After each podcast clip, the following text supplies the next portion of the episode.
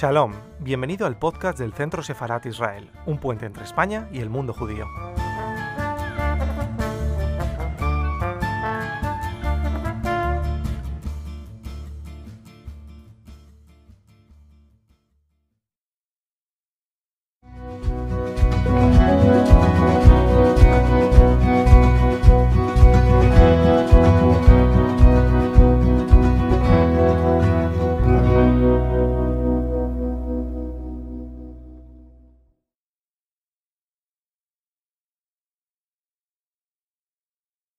Buenas tardes, bienvenidos a una actividad muy especial para nosotros porque se trata de recordar a Luis Vives, a Juan Luis Vives, un español eminente, como dice la colección del propio, del propio libro que además nos reúne hoy, que es el, libro del profesor José Luis Villacañas, titulado Luis Vives, pero dentro de la colección Españoles Eminentes que patrocinó en su día la Fundación Juan March.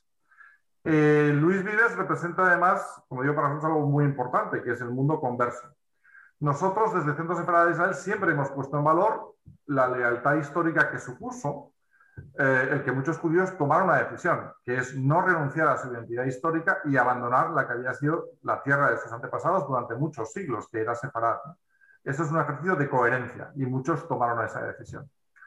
Con razón en su momento, yo recuerdo en el, Palacio Real el día, día de noviembre de 2015, Su Majestad el Rey Felipe VI lanzó un mensaje a los sefardíes, muchos de ellos, los descendientes ahí presentes, y decía, ¿cuánto os hemos echado de menos? Que es una manera de decir cómo otra España hubiera sido posible si una rama de la nación española no hubiera sido injustamente arrancada. Con lo cual, profundo homenaje a los que se fueron, insisto, por coherencia hacia sus, hacia sus creencias y hacia su tradición.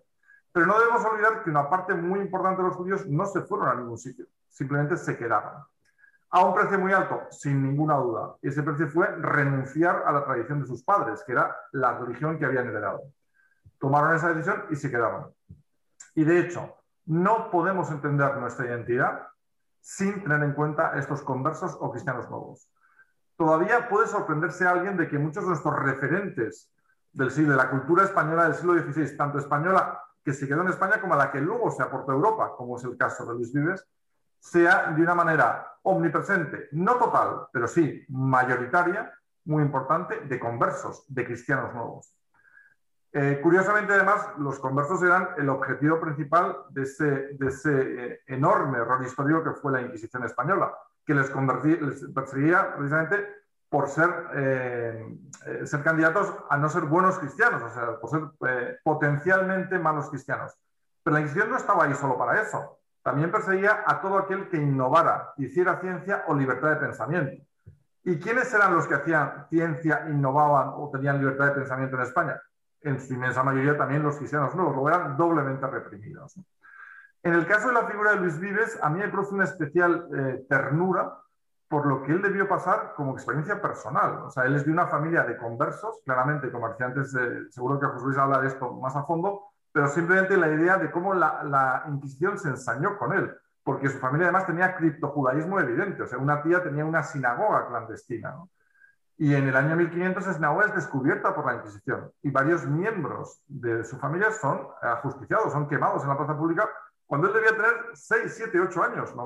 Luego, si no testigo directo, debió vivir el sufrimiento de su familia y de hecho pocos años después su padre lo envía a París para no volver nunca un español que llegó primero en París, luego en Flandes, luego en Inglaterra, a estar en los entornos de los grandes humanistas, a tener el favor de los grandes príncipes, de Fernando de Austria, de Enrique VIII de Inglaterra, y sin embargo ser consciente del riesgo que suponía poder volver a su país, a lo que era su reino de origen, ¿no? que de hecho no volvió a hacer. Incluso me consta que tuvo alguna, alguna oferta en su momento de la Universidad de Alcalá para regresar a España, pero por los motivos que fuera, probablemente este que estoy diciendo tendría su peso, nunca regresó a España. Es más, su padre, que le envía y que se escapa del primer proceso, unos años después es procesado y quemado también en la plaza pública en Valencia. Eh, con lo cual me produce, como decía, una enorme ternura eh, ese sufrimiento que él evidentemente conocía y que su familia tuvo que vivir durante esos años. Un ejemplo claro. Al mismo tiempo ya su proyección de universalidad, su proyección hacia Europa, eh, muy entrañable también la relación de amistad que tuvo con otros humanistas, con Erasmo, con Tomás Moro, las veladas en Chelsea, en la casa de Tomás Moro, la relación con Margaret, la hija de Tomás Moro, eh, su amistad con Catalina de Aragón también, fue un defensor de la causa de Catalina. Todo eso le hacen un personaje excepcional y sobre todo en un sentido yo creo que muy de, eh, que como José Luis lo dirá, pero que, queda mucho todavía por explorar de él, pero en el sentido de libertad de pensamiento. A mí hay una, una frase de él que, que, para mí es un referente, un referente eh, de vida, que dice lo siguiente, que en realidad lo que valora es eso, la libertad de pensamiento. Dice Juan Luis Vives, si le aflojas las riendas al ingenio, si no te esfuerzas por indagar o escrutar, se te echará encima el engaño con demasiada facilidad. Pero si especulas y buscas y confieres razones y causas, acontecerá que la verdad se te mostrará casta y desnuda, poblada de, despoblada, podada de hojarasca, perdón es un llamamiento a lo que siglos después diría Kant, el atrévete a pensar, piensa por ti mismo, que no vengan otros a decirte lo que debes, lo que pensar. La verdad es que eh, es un privilegio que tengamos hoy además hoy con nosotros a eh, Luis Villacañas, que es doctor en filosofía por la Universidad de Valencia, catedrática de filosofía en la Universidad Complutense, la Universidad Complutense y además un historiador de la filosofía y de las ideas políticas. Y la verdad también es un privilegio que su libro haya sido probado por Javier Gomá, que es gran amigo y, una persona que, que, siempre pone en valor esta idea de la, de la ejemplaridad. Yo creo que, que Luis Vives es, es, claramente un ejemplo de un español del que disfrutamos muy poco, porque su vínculo con España, como digo, es de un niño de 14, 15 y 16 años debía tener cuando se va a París y no volvió nunca más.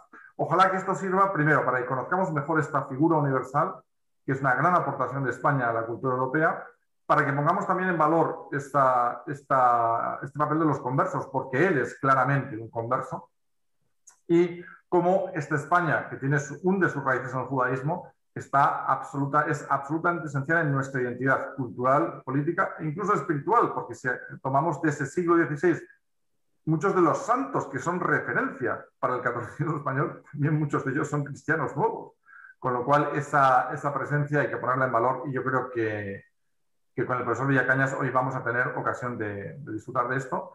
Antes de, la, oír la presentación del profesor Villacañas, tenemos algo relativamente inesperado, pero que es una muy agradable sorpresa, que es un mensaje que nos envía Javier Gomá, director de la Fundación Juan March, que es coeditora, además, del libro uh, Luis Vives, de Luis Villacañas, uh, dentro de la colección de españoles eminentes, con lo cual es un placer contar aquí con la presencia de Javier Goma y hoy su testimonio, con el que me une además estrechos lazos de amistad y de conspiración, eh, de, perdón, de amistad conspirativa, diría, desde hace muchos años.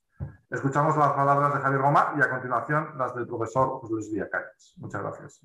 Me invita Miguel de Lucas, y yo lo acepto muy contento, a que diga unas palabras sobre la biografía que el profesor José Luis Villacañas ha publicado en nuestra colección de españoles eminentes sobre el humanista Vives. Esta colección que pusimos en marcha hace ya unos años tiene un triple objetivo. Por un lado, mm, reforzar y apoyar el género de la biografía, que es un género que por razones históricas en España se ha cultivado poco. En segundo lugar, acercar la figura de españoles eminentes al conocimiento del público actual, porque aunque parezca asombroso, muchos de los grandes de la cultura europea no tienen una buena, biografía, o si la tuvieron, hoy se considera ya anticuada. Los especialistas dicen que las grandes figuras deberían tener una biografía nueva al menos cada 25 años. Y en tercer lugar, el objetivo de la colección Españoles Eminentes es el de sugerir una interpretación de la historia de España, no desde el punto de vista de los hechos, que muchas veces son conflictivos, y conducen a una lucha fratricida, sino desde el punto de vista de la eminencia de determinadas personas, hombres o mujeres, alrededor de las cuales se genera un, gran consenso positivo y que sustituyen la guerra fratricida por la alianza fraternal y permite mm, proponer una historia, de una historia de España desde el punto de vista de la ejemplaridad. El Vives que propone Villacañas en su biografía es el Vives valenciano, el Vives también profundamente español, de linaje judío en un tiempo en que las instituciones políticas y eclesiásticas emprendieron una persecución de, los judíos, al padre de Vives lo quemaron vivo, también a su abuela, abuelo y algunos de sus tíos, y de hecho familiares cercanos gestionaron la última sinagoga de España así que sufrió tormentos como consecuencia de esa persecución. Y sin embargo, Vives se mantuvo fiel a la piedad de sus padres, de raigambre judía, pero al mismo tiempo fue un cristiano intachable, eh, espiritual y sincero. A los 15 años, Vives dejó las tierras de España y no volvió nunca más. Desde entonces vivió en París, en los Países Bajos, en Oxford y en Londres, y esa fue la, la región que él cultivó hasta el año de su muerte, en 1540. No solamente abandonó España, sino que abandonó el español en sus obras, puesto que prefirió el latín para convertirse en un gran humanista. Fue, es verdad, un humanista verdaderamente extraordinario que conforma esa tríada bien conocida junto con Erasmo o Moro, pero a diferencia de Erasmo fue un laico, no entró nunca en la iglesia y también estuvo fuera tanto de la universidad como de la política, a diferencia de Moro. Fue partidario de la recuperación del mundo clásico con los grandes modelos y dechados griegos y romanos, pero de una manera moderna, actualizada, inteligente, que sirviera para renovar el espíritu de su tiempo. Se colocó en una tierra de nadie, ni secundó la violencia del imperio de Carlos V, ni tampoco la violencia de la revuelta y de la reforma protestante, siendo siempre fiel a su divisa, sin querella, en paz consigo mismo y en paz con los demás.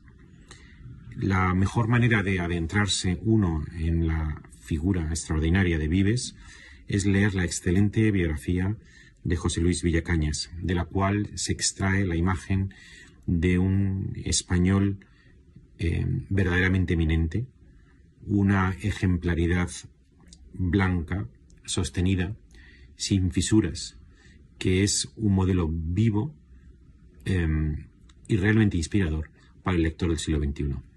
Muchísimas gracias, Javier, por, el, por habernos acompañado en el canal de YouTube de Centro Sefarad Israel y por estar con nosotros siempre, siempre que así te lo requerimos. Y escuchamos ya finalmente lo que es el contenido principal de esta actividad, que es la ponencia del profesor José Luis Villacaña sobre la figura de Luis Adelante, profesor. Muchas gracias, muchas gracias, Miguel.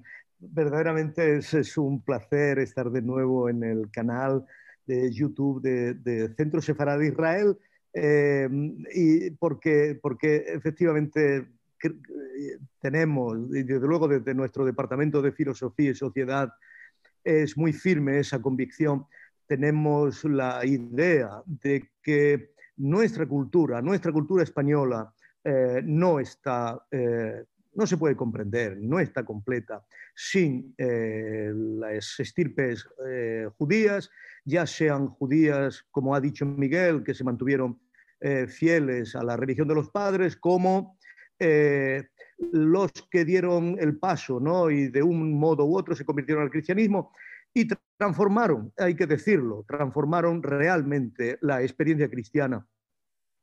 En este sentido, Vives es, eh, yo he querido hacer un libro en el que muestre de forma simbólica eh, pues una cierta eh, contrafacticidad, ¿no? Eh, lo que podía haber pasado, lo que podía haber sido, lo, alternativo al curso real de las cosas que podía haberse dado si efectivamente todos los pensadores, todos los hombres de cultura judeoconversos, judíos, si hablamos de antes de 1492, hubieran gozado realmente de la libertad con la que Vives eh, pudo vivir justamente en los Países Bajos de manera fundamental. En este sentido, eh, yo he querido simbolizar lo que podía haber pasado eh, en, España si efectivamente todos hubiéramos, hubieran gozado de la condición eh, de Vives. Y eh, lo que podía haberse realizado como movimiento de innovación, como movimiento de eh, modernización a todos los niveles del país en este sentido.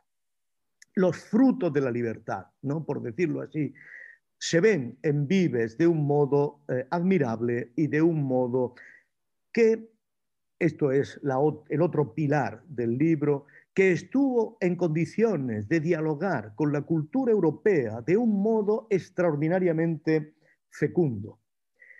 Esta síntesis de cultura ancestral y de cultura europea creo que nos da una idea de que cualquier punto de partida, cuando es auténtico, puede hacer brotar la luz de la inteligencia y la luz del el espíritu. Y es verdad que Vives padeció eh, todos los sufrimientos que podemos imaginar eh, y que ha narrado Miguel eh, de manera precisa, con anterioridad, y que no voy a repetir.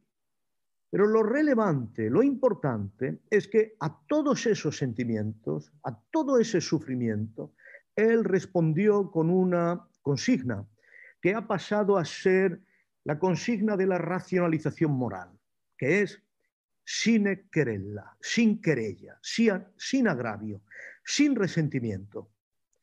Por supuesto, sufriendo, por supuesto, aguantando el dolor, pero sin entender el futuro como resentimiento.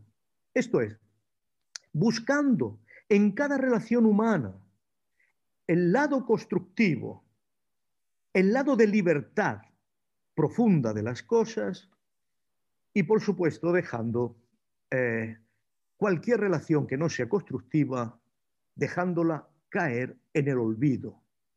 Porque efectivamente el, el diseño de una relación que pueda implicar resentimiento, que pueda implicar revancha o venganza, es prescindir de lo más preciado que tiene el ser humano, que es la pureza de su propia libertad. Enrolarse en las viejas querellas es atarse a una profunda gama de sentimientos de los que Vives pensaba que efectivamente conducían a la pérdida del alma. En este sentido, su vida es profundamente ejemplar y eh, en esta intervención me gustaría subrayar cinco, seis, siete caracteres que me parecen especialmente relevantes para comprender cómo su dimensión sefardita, valenciana, y es importante recordar su dimensión valenciana, no, no, no era eh, eh, sefardita andaluz, no era, era un sefardita valenciano, y por qué esa dimensión sefardita estuvo en condiciones de orientar, de transformar la cultura que Europa podría darle.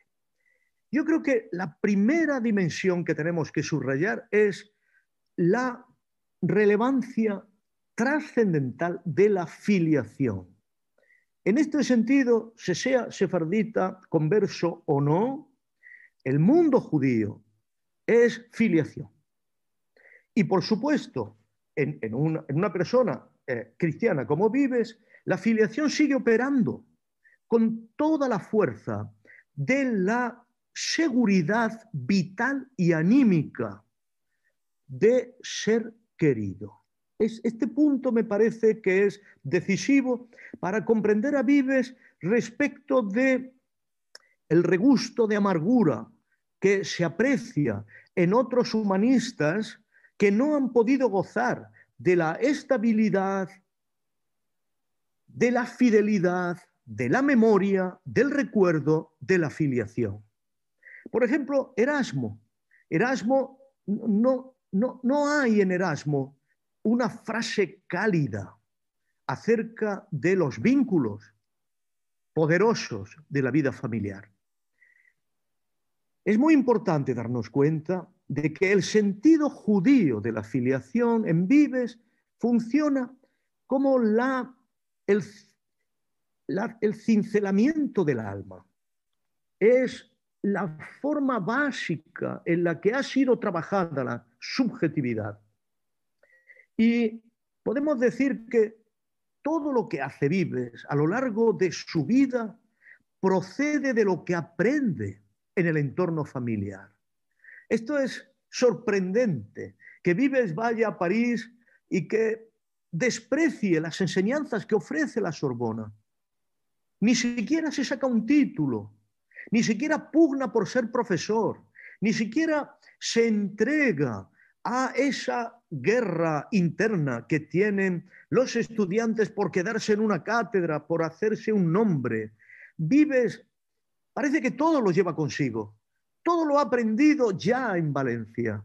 Su latín, su reconocimiento del mundo clásico, su capacidad de haber leído a Cicerón, todo esto Vives ya lo aporta consigo y en París mira con un sentido, por supuesto que eh, ufano de lo que es la adolescencia, tenía 16 años, 17, pero con un sentido de la certeza interior de que él lleva algo más importante que declinar malamente latines para establecer las disputas teológicas de la época. Por supuesto que eh, eh, ese mundo de, la filiación es a la vez eh, una puerta abierta y una carga. Y por supuesto que marcará todo su carácter. Pero se ve muy bien que el mundo de la filiación es decisivo, porque es el único pensador que está en condiciones de establecer los deberes del marido y escribir un libro, de establecer la educación de la mujer y escribir un libro, de establecer la atención de los pobres, que era un elemento fundamental de las comunidades judías sefarditas, y escribir un libro. Este mundo, eh, por supuesto, que él conoce en Valencia, por lo tanto, se proyecta más allá de lo que es el mundo sefardita, para convertirse en una idealidad de lo que debe ser normativamente la vida humana. Y se encontrarán muy pocas, muy pocas alabanzas del papel de la mujer en la vida del ser humano tan relevantes, tan refinadas, como la que escribe Vives en este opúsculo que le ofrece a la educación de María, de María Tudor, de la hija de Enrique VIII y Catalina. El segundo elemento específicamente sefardita, labrado en siglos de ejercicio, de función pública, es su tarea de pacificación. Los sefarditas en España han sido los hombres de la pacificación.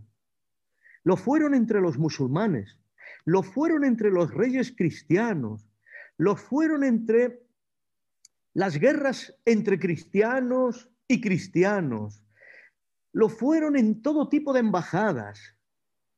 Toda su tarea social, permitida, posibilitada por un conocimiento de idiomas para, para los que estaban completamente preparado desde su bilingüismo, bilingüismo en la medida en que conocen eh, el hebreo por ritualidad y conocen el idioma de la sociedad eh, que le acoge, de la sociedad eh, anfitrión que le acoge, ese pacifismo, como digo, ha sido proverbial. Y ha sido proverbial en, un doble sentido, en el sentido de que han colaborado a la realización de la paz mediante todo tipo de delegaciones y embajadas y han sabido de manera trágica en sus propias vidas que la falta de pacificación les constituye de manera inexorable como víctimas puras, víctimas en el sentido de que llegan a ser víctimas con independencia de su conducta personal. Llegan a ser víctimas propiciatorias, chivos expiatorios. Y esta violencia sometida, eh, producida sobre ellos en los momentos de no pacificación, en los momentos en que se produce un estado de excepción en la sociedad en la que viven, sea eh, musulmana o sea cristiana, les lleva a un elemento cultural sobre el que deseo centrarme de modo muy especial, que es lo que Vives, lo que eh, Max Weber, el gran sociólogo alemán, llamaba racionalización moral. Esto es, los, los judíos, conversos o no, saben que si no se entregan al proceso de pacificación, van a ser víctimas, ciertamente. Pero si se entregan a un proceso de resentimiento, a un proceso de venganza, a un proceso de eh, perturbación interior, con los sentimientos del odio, con los sentimientos del miedo, del desamparo, de la angustia, inevitablemente no estarán en condiciones de mantenerse firmes, de mantenerse en pie. Es un rigor moral, una racionalización de liberarse de las pasiones eh, decía Spinoza, de las pasiones tristes, de las pasiones que te encogen, de las pasiones que te quitan energía, es liberarse de esas pasiones, condición de posibilidad de supervivencia como pueblo y como colectividad. Y por lo tanto, la racionalización moral aparece como un dispositivo extraordinariamente relevante de fortalecimiento específico como pueblo. El elemento, voy por el cuarto punto, el elemento central de esa racionalización moral es su biblismo. Da igual que sean cristianos nuevos o que sean judíos. Por eso, efectivamente, los cristianos nuevos estuvieron en condiciones de transformar el cristianismo. ¿Por qué? Porque estaban en condiciones de basarse en el biblismo, del que no podían renunciar. Hay que recordar que toda una colectividad, venida a menos en España, venida a más en Portugal, la colectividad de los frailes jerónimos, estaba específicamente especializada en canalizar la voluntad conversa de asentarse en el estudio de la Biblia. Y por eso desde su formación los jerónimos, invocando al traductor de la Biblia, sirven al biblismo de los eh, judíos que efectivamente están en condiciones de mantenerse fieles al texto sagrado. Serán conversos los que traduzcan la Biblia del oso al eh, castellano en una operación extraordinariamente de fidelidad semejante a la de Lutero, traduciendo al alemán, solo que la Biblia del oso no podía entrar en España eh, sin correr serios riesgos de muerte. A pesar de todo, llegó a algunos conversos muy especiales, como San Juan de la Cruz, que estuvo en condiciones de elaborar su cántico espiritual sobre traducciones de Cipriano de Valera que proceden de la Biblia del oso. El biblismo, por lo tanto, es esencial, pero fundamentalmente volcado al Antiguo Testamento. Erasmo traduce los Evangelios, el Nuevo Testamento, pero la gran, la gran eh, eh, eh, obra europea de traducción de la Biblia está, por supuesto, sostenida por importantes eh, hebraístas y los judíos conversos eh, españoles comparten ese espíritu. Pero en el caso de Vives es muy importante, y en otros, no hay que olvidarlo, desde Alfonso de Cartagena, ese biblismo se centra fundamentalmente en los salmos, en una cultura eh, de los salmos, porque es una cultura que permite, facilita, potencia esa racionalización moral de la que hemos hablado anteriormente. Y sobre todo lo que permite es la elaboración de la interioridad, la superación del sufrimiento, la capacidad de generar confianza donde existe amenaza. Esa dimensión de construcción de la interioridad llevará a Vives muy cerca del gran descubridor de la interioridad occidental, de Agustín, de San Agustín de Hipona. Y por eso podemos decir que Vives va justamente elaborando esa racionalización moral, ese comentario de los salmos penitenciales, en la medida en que va descubriendo cómo toda la cultura de la interioridad agustiniana efectivamente es el equivalente a su patria natal. Y esto porque Vives ya desde Valencia ha estado en condiciones de elaborar algo muy decisivo, muy importante, que no se ve en Erasmo, por ejemplo, que es la integración de la cultura clásica específicamente romana. Agustín era un romano, específicamente dotada de esa capacidad de destilar todo el legado cultural de la tradición clásica y sobre todo de Cicerón con la tradición judía. Por supuesto que Erasmo es un gran ciceroniano, por supuesto que es un gran conocedor de la tradición helenística, por supuesto que está en condiciones de reivindicar la figura de Epicuro, etcétera, etcétera. Todo eso es, es conocido. Por supuesto que la filosofía Christi de Erasmo se centra en el Nuevo Testamento. Y por supuesto que para Erasmo la filosofía Christi es muy parecida a la filosofía socrática, a los silenos. ¿no? Cristo es un sileno para Erasmo. Pero lo que establece Vives es una cosa diferente. Es que la cultura judía y la cultura clásica son dos modos de la misma revelación. Son dos modos de la misma razón, del mismo logos, de la misma estructura de la divinidad, que se manifiesta de dos maneras. En uno, en una, mediante la razón, la razón natural ¿eh? Agustín de nuevo, la razón natural de los eh, sabios paganos, y en dos, mediante la palabra revelada al pueblo de Israel.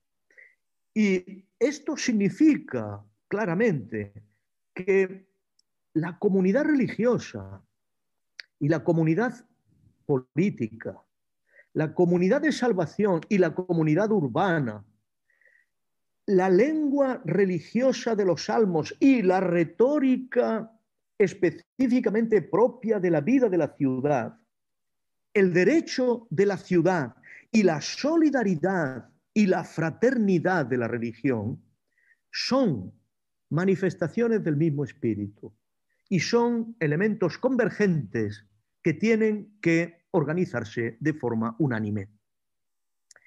Pero y otro punto más añadir, esto, esta noción de la razón es histórica, porque la relación de Dios con su pueblo es histórica y la relación de la razón con sus propios contenidos también. Y por eso Vives está en condiciones de decir, ni ellos fueron gigantes, ni nosotros somos enanos subidos a sus hombros. Ellos nos transmitieron verdades y errores, y nosotros tenemos la soberanía racional de la crítica para eliminar esos errores y para avanzar en el estudio y en el conocimiento de la naturaleza. Porque este punto es decisivo, ni la revelación de Dios ha terminado, ni la capacidad productiva de la naturaleza ha concluido y serán necesarias nuevas verdades, nuevas investigaciones, nuevos conocimientos y nuevas interpretaciones de la verdad revelada, que tengan naturaleza profética, naturaleza de seguir orientando vivamente el espíritu de los hombres.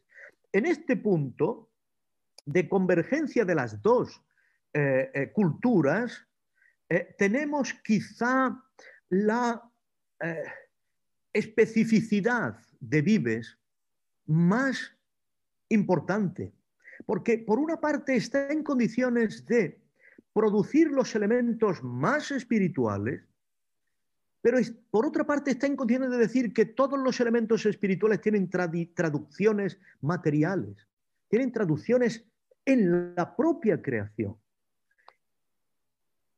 Es, en este sentido, no el primero, pero sí uno de los más importantes sefarditas que, como Alonso de Cartagena antes y como Baruch Espinoza después, estarán en condiciones de decir que Deus sive natura. La naturaleza es Dios, Dios es naturaleza, en la medida en que, por una parte, tiene elementos creacionales y por otra parte tiene elementos específicamente espirituales. conocer a la naturaleza es orar a Dios.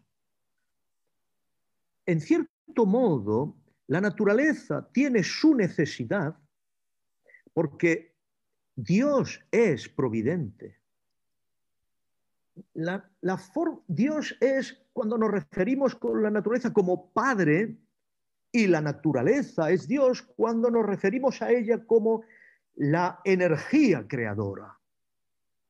Y por eso la propia naturaleza providencialmente crea hombres, seres humanos, capaces de conocerla según ella misma crea. Crea a nuevos seres humanos que estén a la altura de conocer y de poder investigar las nuevas obras que nuestro Padre, creador, realiza la naturaleza produce. En este sentido, la identificación de esas dos dimensiones también afecta a la realidad del ser humano. Hay un continuo vital, cuerpo y alma. Hay un continuo vital, salud del cuerpo y salud del alma. Hay un continuo vital entre el médico y la Biblia como médico. Por supuesto, Cristo como médico. Porque en el fondo es el mismo espíritu el que anima la vida y el que anima la inteligencia. Esta dimensión enormemente orgánica de la salud, esta dimensión enormemente integral del ser humano, es profundamente sefardita, no es cartesiana, no tiene nada que ver con el cogito, trascendente al cuerpo, que deja que el cuerpo sea como un autómata, una máquina, nada más lejos del espíritu sefardita, que es un espíritu basado fundamentalmente en, la, en, el doble texto de la medicina y el doble texto de la Biblia. Uno que produce salud espiritual y otro que produce salud orgánica. Pero sin la salud orgánica no hay salud espiritual, sin la salud espiritual no hay salud orgánica este continuo recíproco del alma y la vida, y de la vida como vivificadora del cuerpo, es lo que permite que Vives haya generado el libro que está en el origen de la antropología moderna, en el origen de la psicología moderna, de Anima Evita, que es propiamente la mayor, el mayor avance en la interpretación del ser humano como unidad desde la propia publicación del De Anima de Aristóteles, cuyo título enmienda, ¿eh? enmienda, complementa, explicita y perfecciona. Pues bien, la cuestión decisiva es que, y vuelvo al penúltimo punto porque estoy acabando, es que esta integridad de cuerpo-alma, que por supuesto para la época eh, humanista europea es mm, muy poco eh, estudiada, elaborada o aceptada, está al servicio de una, eh, de una alegría del ser humano, de una manifestación positiva de su propia realidad como ánimo expansivo, ánimo alegre, ánimo que aumenta su propia confianza en sí mismo, su propio ímpetu. y debo decir que confianza en sí mismo jamás le faltó a Vives desde su propia estructura de la filiación. Incluso ese sentido de la alegría, fruto de una mente sana y un cuerpo sano, tiene que ser ejercitado retóricamente por el sentido del humor. El sentido del humor, un sentido del humor fresco, vital, mediterráneo. Eso no lo tiene, no lo tiene el humanismo del norte. Y Vives es, es representativo de ese espíritu de chanza alegre, dinámica, afectiva, cordial, que vemos en Alfonso de Cartagena en el siglo XV, castellano, y que luego, por supuesto, veremos en la propia construcción de la noción de conatus spinosiano como un proceso que se retroalimenta a sí mismo, que se hace más fuerte conforme más va ampliando la serena alegría de vivir. Y esto, porque la misión, y este es el último punto, específicamente sefardita, específicamente judío, es porque el ser humano tiene como misión en la tierra cuidar del mundo, no destruir el mundo, perfeccionarlo, mejorarlo, atenderlo. En este sentido, Vives es uno de los comentaristas de una fábula que le gustaba mucho, que es la, la, fábula del burro que se bebió la luna. Es el campesino que llega a la ciudad, llega al pueblo, llega a la villa, le da de beber al burro, la luna ya de noche se proyecta sobre las aguas, el burro rompe el espejo de las aguas y parece que se bebe la luna y el, y el, campesino que ha interiorizado esta misión de cuidar el mundo, mata al burro. Y mata al burro sencillamente porque el mundo continuará el mismo sin, burro, sin un burro, pero no podrá continuar el mismo sin la luna. Lo específico de Vives, lo específico de Vives, lo que hace que esté en la línea de Bacon y en la línea de Spinoza y en la línea de Kant, todos ellos vinculados por arcana muy específicos, es que la misión fundamental del cuidado del mundo implica conocer el mundo. No se puede cuidar del mundo si no se conoce. El principio de realidad, el principio de verdad, es intrínseco, consustancial al cuidado del mundo. Y cualquiera que desconozca la noción de verdad, ineludiblemente estará condenado a destruirlo. Esto es un poco, a grandes rasgos, el estilo mental de Vives, la forma en que Vives estableció su propia existencia y creo que merece ser considerada por los contemporáneos. Muchísimas gracias por la atención. Ha sido un placer dirigirme a los escuchantes del Centro Sefarad de Israel, centro al que agradezco de manera enormemente sincera la oportunidad de hablar de este gran español, de este gran valenciano, de este gran europeo que fue Juan Luis Vives. Gracias.